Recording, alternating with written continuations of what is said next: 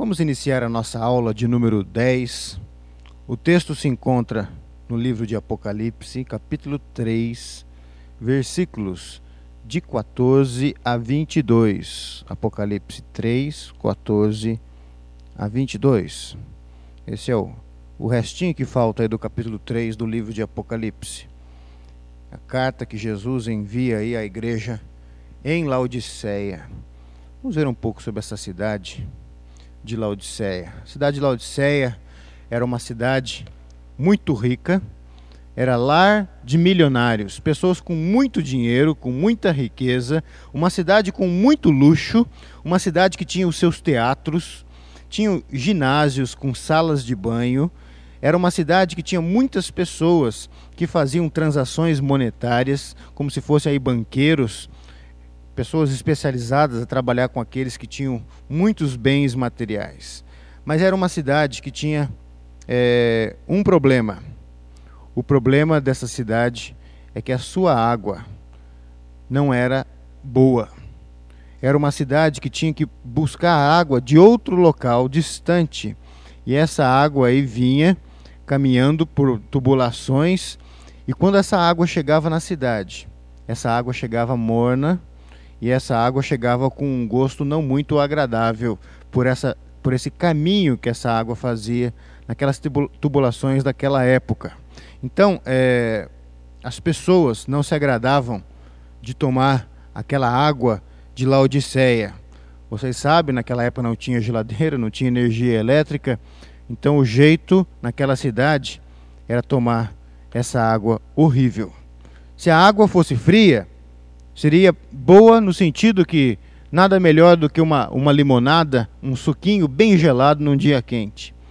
A água quente, ela é boa aí para você tomar um banho e tem as suas utilidades também. Mas a água morna, ela vem como uma água que, que não, não traz muitas utilidades. E essa água de Laodiceia era famosa pela, pela sua inutilidade mas assim mesmo naquela cidade era água que se tinha. Um outro aspecto interessante dessa cidade é que ela é, era uma cidade muito forte na área de medicina e eles produziam um colírio. Esse colírio eles mandavam para outras cidades, era um remédio que eles utilizavam e vendiam e era produzido nesta cidade. Tudo isso, esse contexto, é importante para nós entendermos a mensagem de Jesus à igreja em Laodiceia. E Jesus inicia a carta da mesma forma que inicia as outras, dizendo: Ao anjo da igreja em Laodiceia, escreve, ao pastor, ao líder, ao mensageiro desta igreja, eu envio esta carta para que ele leia e instrua a igreja que se encontra em Laodiceia. Logo após isso, Jesus agora, como nas outras cartas, é, ele se apresenta. E ele diz assim: Estas coisas diz o Amém. Jesus é o Amém de Deus, porque Jesus é aquele que tem a palavra final, a palavra de Deus. O que ele diz é lei. O que ele diz se realiza. O que Jesus diz, você não precisa duvidar, porque de fato vai acontecer. Jesus Cristo é aquele que faz com que os desígnios de Deus se cumpram na história é, é aquele que faz com que os sonhos de Deus se realizem de uma forma real, concreta, no meio dos homens, no meio da criação e também no mundo espiritual. Jesus é aquele que faz com que a vontade de Deus se cumpra de forma perfeita, 100% daquilo que Deus fala se cumpre na pessoa, na obra de Jesus Cristo. Mas ele continua dizendo, ele diz que ele é o Amém, mas ele fala assim: estas coisas diz o Amém, a testemunha fiel e verdadeira. Jesus é aquele que é a testemunha fiel e verdadeira. Nós já comentamos um pouco disso, porque Jesus, ele testemunha de Deus de forma fiel e é o único que testemunha 100% fiel das coisas de Deus, porque ele é, de fato, o próprio Deus. Se você quer saber algo sobre alguém, nada melhor do que falar com aquela própria pessoa. Se você ouvir de outro, você pode aprender algumas coisas sobre aquela terceira pessoa que você quer aprender. O fulano de tal chega para você e fala: Olha, o, o, vamos pegar um nome qualquer aqui, o, o, Pedro ali, ele é assim, gosta disso, não gosta daquilo, ele gosta de jogar bola, ele fala inglês, ele blá, se fala um monte de coisa sobre aquela pessoa. E você pode confiar se de repente, quanto mais próximo essa pessoa é daquele fulano chamado Pedro. Mas assim mesmo, mas assim mesmo, você não pode confiar 100% porque ele não é a própria pessoa. Ele pode errar em alguma coisa, mas Jesus, ele é o próprio Deus. Você não está aprendendo é, de Deus quando você fala com Jesus por terceiros, por uma outra pessoa. Você está ouvindo do próprio Deus, porque Jesus é o próprio Deus. É como se você fosse agora até aquela pessoa chamada Pedro e falasse assim: Pedro, do que, que você gosta? Que tipo de música? Que tipo de esporte? O que, que você gosta de fazer da vida? Você fala direto com a pessoa. Jesus é essa testemunha fiel, porque ele é o próprio Deus falando das coisas de Deus para a gente. Ele é essa testemunha fiel e verdadeira. E ele é também essa testemunha fiel e verdadeira, não simplesmente porque ele é Deus, mas porque ele também é homem. Deus se manifesta na criação, Deus manifesta o brilho da sua glória em toda a criação mas os nossos olhos, os nossos ouvidos e as nossas mentes não conseguem captar e compreender o brilho dessa glória e dessa grandeza desse Deus maravilhoso. Nós não somos capazes de compreender esta linguagem divina, mas agora Deus se torna homem em Jesus Cristo e fala a nossa língua. E é por isso também que ele é a testemunha fiel e verdadeira de Deus. Porque além de ser Deus e poder falar das coisas de Deus de forma fiel, porque ele é o próprio Deus falando, ele também é homem e fala a nossa linguagem de uma forma que nós possamos compreender as verdades eternas, as verdades de Deus, dentro dos nossos limites, na nossa realidade, dentro do nosso contexto como criaturas, como seres humanos. E é por isso que só Jesus é a testemunha fiel e verdadeira, porque ele é 100% Deus, como Deus, e ele é 100% homem, sendo homem como nós. Ele não é de vez em quando 100% Deus e de vez em quando 100% homem.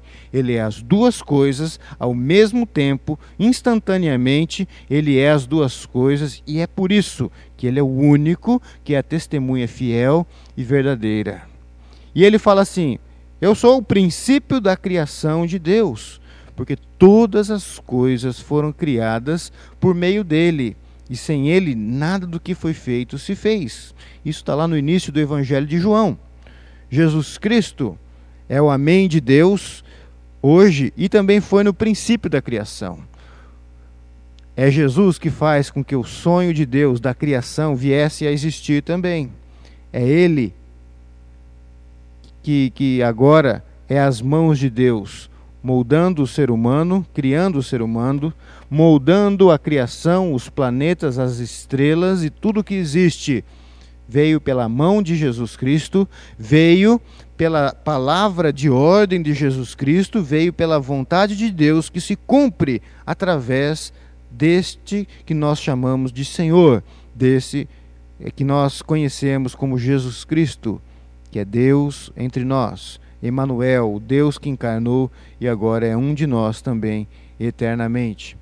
E este Jesus se volta para esta igreja e fala assim: Conheço as tuas obras.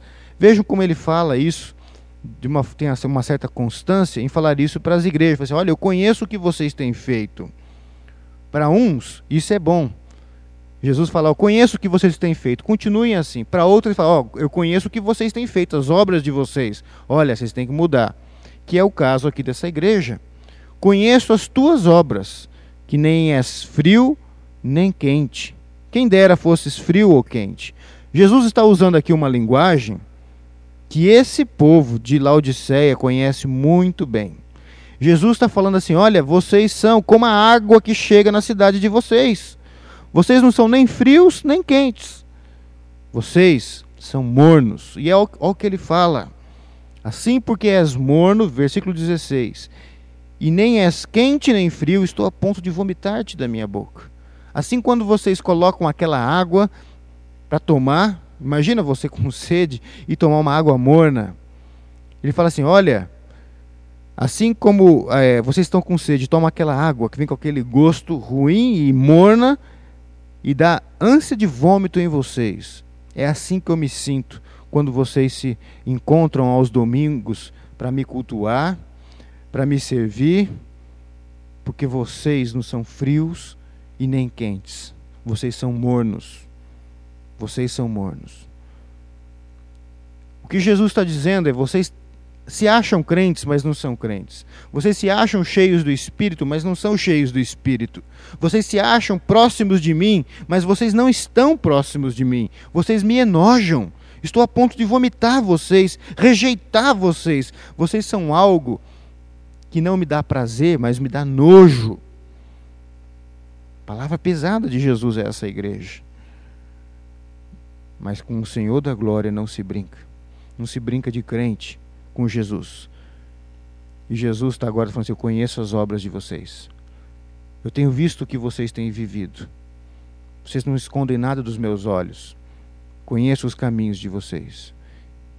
E veja no versículo 17, olha o que Jesus fala mais a respeito dessa igreja. A igreja se diz algo, Jesus vai revelar a verdadeira é, é, realidade desta igreja. Pois dizes, quer dizer, a igreja diz isso: estou rico, abastado e não preciso de coisa alguma. Agora Jesus vai mostrar a realidade. E nem sabes que tu és infeliz, sim, miserável, pobre, cego e nu. A igreja de Laodiceia, em Laodiceia é uma igreja que se considerava rica. Nós somos abençoados. Nós somos os abastados, não precisamos de ajuda de ninguém nem de nada. Será que hoje nós não temos igrejas que pensam assim, com seus grandes templos, com a sua riqueza, tudo do bom e do melhor? Igrejas, quem sabe, cheias de pessoa. Olha o contraste com a igreja de Filadélfia. Uma igreja que era pequena, fraca, diante dos homens, mas Deus falava assim: vocês são bênção e vocês têm me alegrado. Essa igreja, cheia de riqueza, como a cidade de Laodiceia. A cidade de Laodiceia é uma cidade rica, de milionários, com teatros, ginásios, salas de banho, banqueiros. E aqui essa igreja é a mesma coisa, uma igreja muito rica com pessoas ricas, pessoas altamente cultas, pessoas preparadas para a vida, pessoas com tudo do bom e do melhor. Uma igreja, quem sabe, com os melhores músicos, com os melhores instrumentos, é, que tinha um grande pregador, um pregador conhecido. De repente, nós podemos ver igrejas assim hoje. Ricas, abastadas, cheias de pessoas, pastores conhecidos, com programas aqui e ali.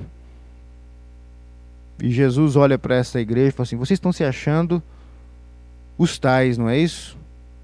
Não precisam de mais nada. Essa igreja para vocês é, é, é a bênção em si própria. Jesus fala assim: vocês não são nada disso, não. Vocês são infelizes, primeiro ele fala. Vocês são infelizes porque a fé que vocês têm vivido é uma fé distante de mim. É uma fé distante de Deus. Vocês querem provar para vocês, através dos bens materiais, que vocês são felizes. Através da grandeza da igreja, que vocês são felizes. Mas vocês são infelizes. Vocês se acham ricos e abastados.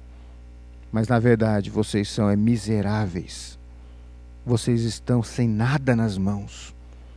O que vocês vão apresentar para mim quando vocês morrerem e vierem diante de mim? Vocês vão apresentar o quê? Vamos pensar na nossa o nosso contexto de hoje, os carros que você tem, os títulos que você preparou lá na faculdade, estudou e alcançou, você vai apresentar o que diante de mim? Tudo isso você vai deixar para trás. Você se acha aquele que tem bênçãos materiais e se acha melhor do que os outros por causa disso? O rico. Jesus fala: se você é pobre, está de mãos vazias, você não tem nada. Está na miséria, porque você não tem me conhecido. E ele fala assim: Você é cego. Jesus olha para essa igreja e fala assim: Essa é uma igreja de cegos. O templo está cheio aos domingos. Louvores, pessoas com as suas mãos levantadas, chorando, chorando muitas vezes, emocionada com os cânticos, mas é uma emoção vazia, porque não conseguem ver Jesus como Senhor e não conseguem servi-lo como Senhor. Estão cegos, já não veem a verdade, que estão distantes do Senhor. E ele fala assim: vocês estão nus. Estão como Adão e Eva quando pecaram e se encontravam nus e se envergonhavam. Ali o pecado estava diante deles Jesus fala: vocês estão sem vestes, vocês não podem se apresentar da forma que vocês estão diante do Senhor da glória. Vocês estão em pecados. A vergonha de vocês está exposta diante de mim. E agora Jesus, ao invés dele falar essas coisas, ele fala assim: agora vocês vão é para o inferno. Não. Jesus nos revela um Deus de misericórdia, de graça, de compaixão e que quer salvar esta igreja e quer salvar cada um de nós. E é por isso que agora ele se volta para essa igreja e dá alguns conselhos, conselhos para que eles possam ser transformados pela obra do Espírito e sejam aceitos diante de Deus. Versículo 18: Aconselho-te que de mim compres ouro refinado pelo fogo para te enriqueceres. Jesus fala: Olha, vocês estão se achando ricos, vocês são pobres. Só eu tenho o ouro verdadeiro o ouro da riqueza que dura de eternidade em eternidade. O ouro refinado pelo fogo do Senhor. As verdadeiras obras, as obras do reino de Deus. De que vale essas obras que vocês têm feito? Não vale nada diante de Deus. Mas Deus pode dar algo que é duradouro para vocês. Pode dar a vida eterna, a salvação em Cristo Jesus e somente em Cristo Jesus. Vocês precisam desse ouro, Laodiceia. E muitos hoje, nas nossas igrejas, que se acham ricos e abastados, são pobres, miseráveis e precisam deste ouro. Jesus ainda fala: comprem de mim também o que? Vestiduras brancas, para te vestires, a fim de que não seja manifesta a vergonha da tua nudez. Laodiceia, vocês que vão para estes cultos com roupas caríssimas, tênis de marca e assim por diante, Jesus fala: Vocês estão nus diante de mim, porque o coração de vocês não está em Jesus, não está no Senhor da glória. Pecado de vocês está exposto diante de Deus. E assim, se vocês se apresentarem diante de Deus, nus como estão, sem as vestes de santidade, vocês vão ser consumidos pelos olhos de fogo e pela, pela os pés de bronze do Senhor da glória. Mas Jesus fala: comprem de mim vestes de santidade para que vivam uma vida santa na minha presença e para que possam se apresentar diante de Deus eternamente. Jesus tinha falado que eles eram cegos e que eles precisavam enxergar. E agora ele fala: compre de mim o quê? Nesse mesmo versículo 18: colírio para ungires os olhos a fim de que vejas. Olha, aí em Laodiceia vocês têm é, vocês, vocês produzem o melhor colírio que existe. Vendem para todos os povos esse colírio como um, um remédio, para que essas pessoas possam enxergar. No entanto, vocês mesmos são cegos, e agora eu digo a vocês: vocês não precisam do colírio que os homens produzem, vocês estão precisando do colírio que Deus produz, para que os olhos de vocês sejam abertos e para que vocês vejam a verdade. A verdade é que vocês estão em pecado. A verdade é que vocês não têm agradado a Deus. A verdade é que vocês têm vivido pelos bens materiais, pelas riquezas deste mundo. E quando choram diante de Deus, não é por causa das, das obras de Deus que vocês estão chorando. Não passa de uma emoção vazia e sem sentido. Vocês precisam do colírio do Espírito Santo sobre a vida de vocês, sobre os olhos de vocês, para que vocês vejam Jesus como Senhor. Hoje muitos gostam de falar que creem no Salvador. Mas nós precisamos entender que se Jesus não é Senhor da nossa vida, de verdade, ele também não é o nosso Salvador. Ele não é o seu Salvador se ele não for o Senhor da sua vida, porque ele veio para ser Senhor e Salvador das nossas vidas. E o Senhor é aquele que determina as prioridades, os valores e os objetivos da nossa vida. E Laodiceia não tinha Jesus como Senhor. Laodiceia não andava nos caminhos de Jesus. Não estava vendo a verdade, porque Laodiceia estava caminhando para o inferno. se achava a igreja de Jesus, mas não era. Pessoas lá dentro liam a respeito de Jesus, oravam muitas vezes, mas já não criam de fato nesse Jesus. Os bens, as riquezas deste mundo tinham cegado, e agora eles precisavam das obras de Deus, da obra do Espírito Santo, o colírio santo, para abrir os olhos, para que eles reconheçam o seu pecado, para que eles vejam que precisam de Jesus e se humilhem diante do Senhor da glória, clamando pela sua misericórdia. E Jesus diz agora no versículo 19: Eu repreendo e disciplino a quantos amo.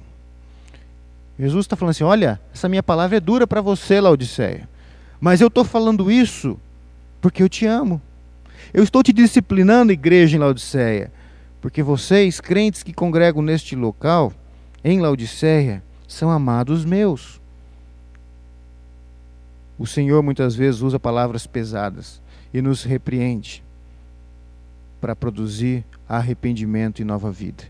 E assim, para que nós possamos dessa forma provar da salvação que dura eternamente e que se encontra somente na pessoa e na obra de Jesus Cristo. Eu repreendo e disciplina quantos amo. Sê, pois, zeloso e arrepende-te. Laodiceia, se arrependa dos seus pecados. Veja-me eu, o Senhor Jesus, como o Senhor da vida de vocês e da igreja de vocês. Não valorizem as coisas deste mundo, mas valorizem as coisas do meu reino. Busque o meu reino em primeiro lugar, Laodiceia, por amor a mim. Vocês precisam de mim para serem salvos. Vocês não estão caminhando para a casa do Pai. Vocês estão caminhando para o inferno. Se arrependam e recebam a mim como Senhor da vida de vocês. Versículo 20, Jesus diz isso agora. Vejam que o contexto desse versículo 20, Jesus não está falando para pessoas que não estão na igreja, mas Jesus está falando para pessoas que são, teoricamente, crentes, pessoas que se acham crentes, pessoas que vão à igreja, pessoas que cantam cânticos a Deus, que ouvem a pregação, mas que Jesus conhece o coração e fala: vocês não são crentes. E é por isso que agora no versículo 20 ele diz assim: Eis que estou à porta e bato. Se alguém ouvir a minha voz e abrir a porta, entrarei em sua casa e cearei com ele e ele comigo. Olha, Laodiceia, vocês crentes de Laodiceia, eu estou batendo na porta de vocês. E se vocês abrirem esta porta, eu vou entrar na vida de vocês, eu vou entrar na igreja de vocês, eu vou entrar na família de vocês e vou cear com vocês. E vocês vão cear, vão ter uma refeição comigo. Para o judeu, a, a refeição era um símbolo de intimidade profunda. Intimidade é algo que você, você só chamava essa pessoa para cear com você e com a sua família na sua casa quando existia uma certa intimidade. Uma intimidade além daquela do, do, colega de trabalho e assim por diante. É uma intimidade maior, aonde já não existe mais segredo. É praticamente agora família. Jesus fala: Olha, eu quero ter intimidade com vocês, Laodiceia, mas a porta da igreja de vocês está fechada. E eu estou fora.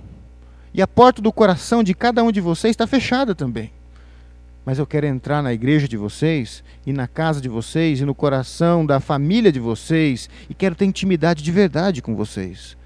E se vocês abrirem esta porta, porque eu estou batendo, porque eu amo vocês, e se vocês abrirem esta porta, vocês vão provar da intimidade comigo, vocês vão provar de intimidade com Deus, vocês vão sair da mera religiosidade, vocês vão sair das meras é, experiências é, que que não vão além das emoções, do choro vazio, de cânticos sem sentido, de pregações que não produzem transformação nas vidas, vocês vão provar de algo novo e que dura eternamente. E Jesus agora caminha para o encerramento, o fechamento desta carta, e ele diz assim no versículo 21: Ao vencedor dar-lhe-ei sentar-se comigo no meu trono, assim também como eu venci e me sentei com meu Pai no seu trono. Jesus fala agora para Laodiceia.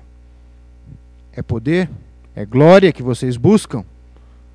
Eu vou dizer uma coisa: o vencedor, e quem é o vencedor aqui? é aquele que se arrepende e abre o seu coração para que Jesus seja o Senhor de verdade. E fala assim: esse daí, que agora me busca em espírito e em verdade, esse daí que agora deixa as coisas, os valores deste mundo de lado, e o poder, e o dinheiro, e o conforto do mundo do lado por minha causa, este vencedor vai se sentar comigo num trono. E assim como eu venci e reino com meu Pai sentado num trono, esse vai reinar sobre tudo e todos comigo também em um trono.